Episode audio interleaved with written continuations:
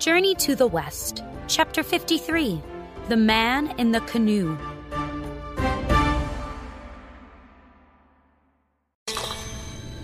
From behind Guan Yin, Wukong peeked at Red Boy.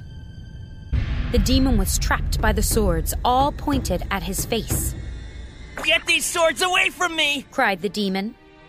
You must become a Buddhist. Said Guan Yin. Then I'll release you. I promise! cried Red Boy. I'll do whatever you say! Guan Yin recited a spell, and the swords vanished. Red Boy's eyes flashed with anger.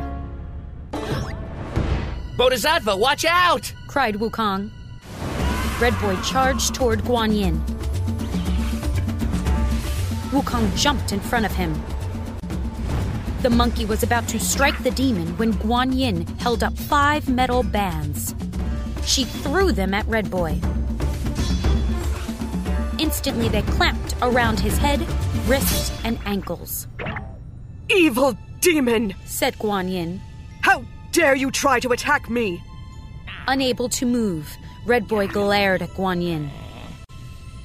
Wukong raised his iron bar to strike him. No, Wukong, said Guan Yin. Don't hurt the demon.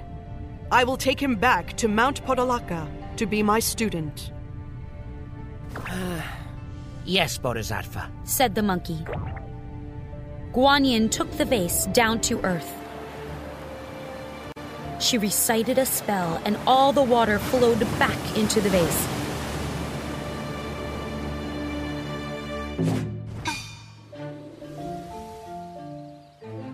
She then led Red Boy toward the south. Wukong went into Red Boy's cave and freed the Tang monk. Then he found Bajie and freed him. The three of them went down the mountain and found Wu Jing. The group continued west. They traveled for weeks and then months. One day they came to a wide river. I can't believe we have to cross another river, muttered Bajie. There are many rivers between here and the west, said Wukong. We'll have to cross them all. How will we cross this one? asked the Tang monk. A small canoe came into view. A man paddled it toward the travelers. As the man paddled, he stared at the Tang monk. Greetings, called the man as he came closer. Do you all need a ride across the river? Yes, said the Tang monk. We were just wondering how we would get across. We're going to the west to get scriptures from Buddha. You must be the Tang monk, said the man brightly.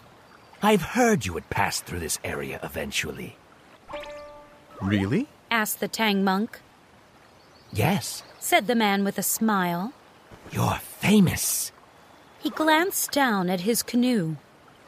I would be happy to take you all across. But as you can see, my canoe is not very big. I can take only two passengers at a time. As the man talked, Wukong watched him carefully. Something about the man didn't look quite right. The monkey was about to say something when Ba Bajie stepped forward. The Tang monk and I will go first, said the pig. Wukong hesitated. Master, I don't think this is a good idea. The Tang monk frowned. You never trust people, Wukong. This kind man is willing to help us cross the river. The monkey bit his lip as the monk and Bajie climbed into the canoe. They sat down, and the man paddled away from shore. Wukong watched the canoe glide across the river. When it was about halfway across, Wukong noticed something. Am I imagining things or is the canoe sinking? asked the monkey. Wu Jing looked. You're not imagining things, he said. It is sinking. The two of them watched as the canoe slipped under the surface of the water. Wukong stamped his foot. That man kidnapped Master and Bajie. I knew he looked suspicious.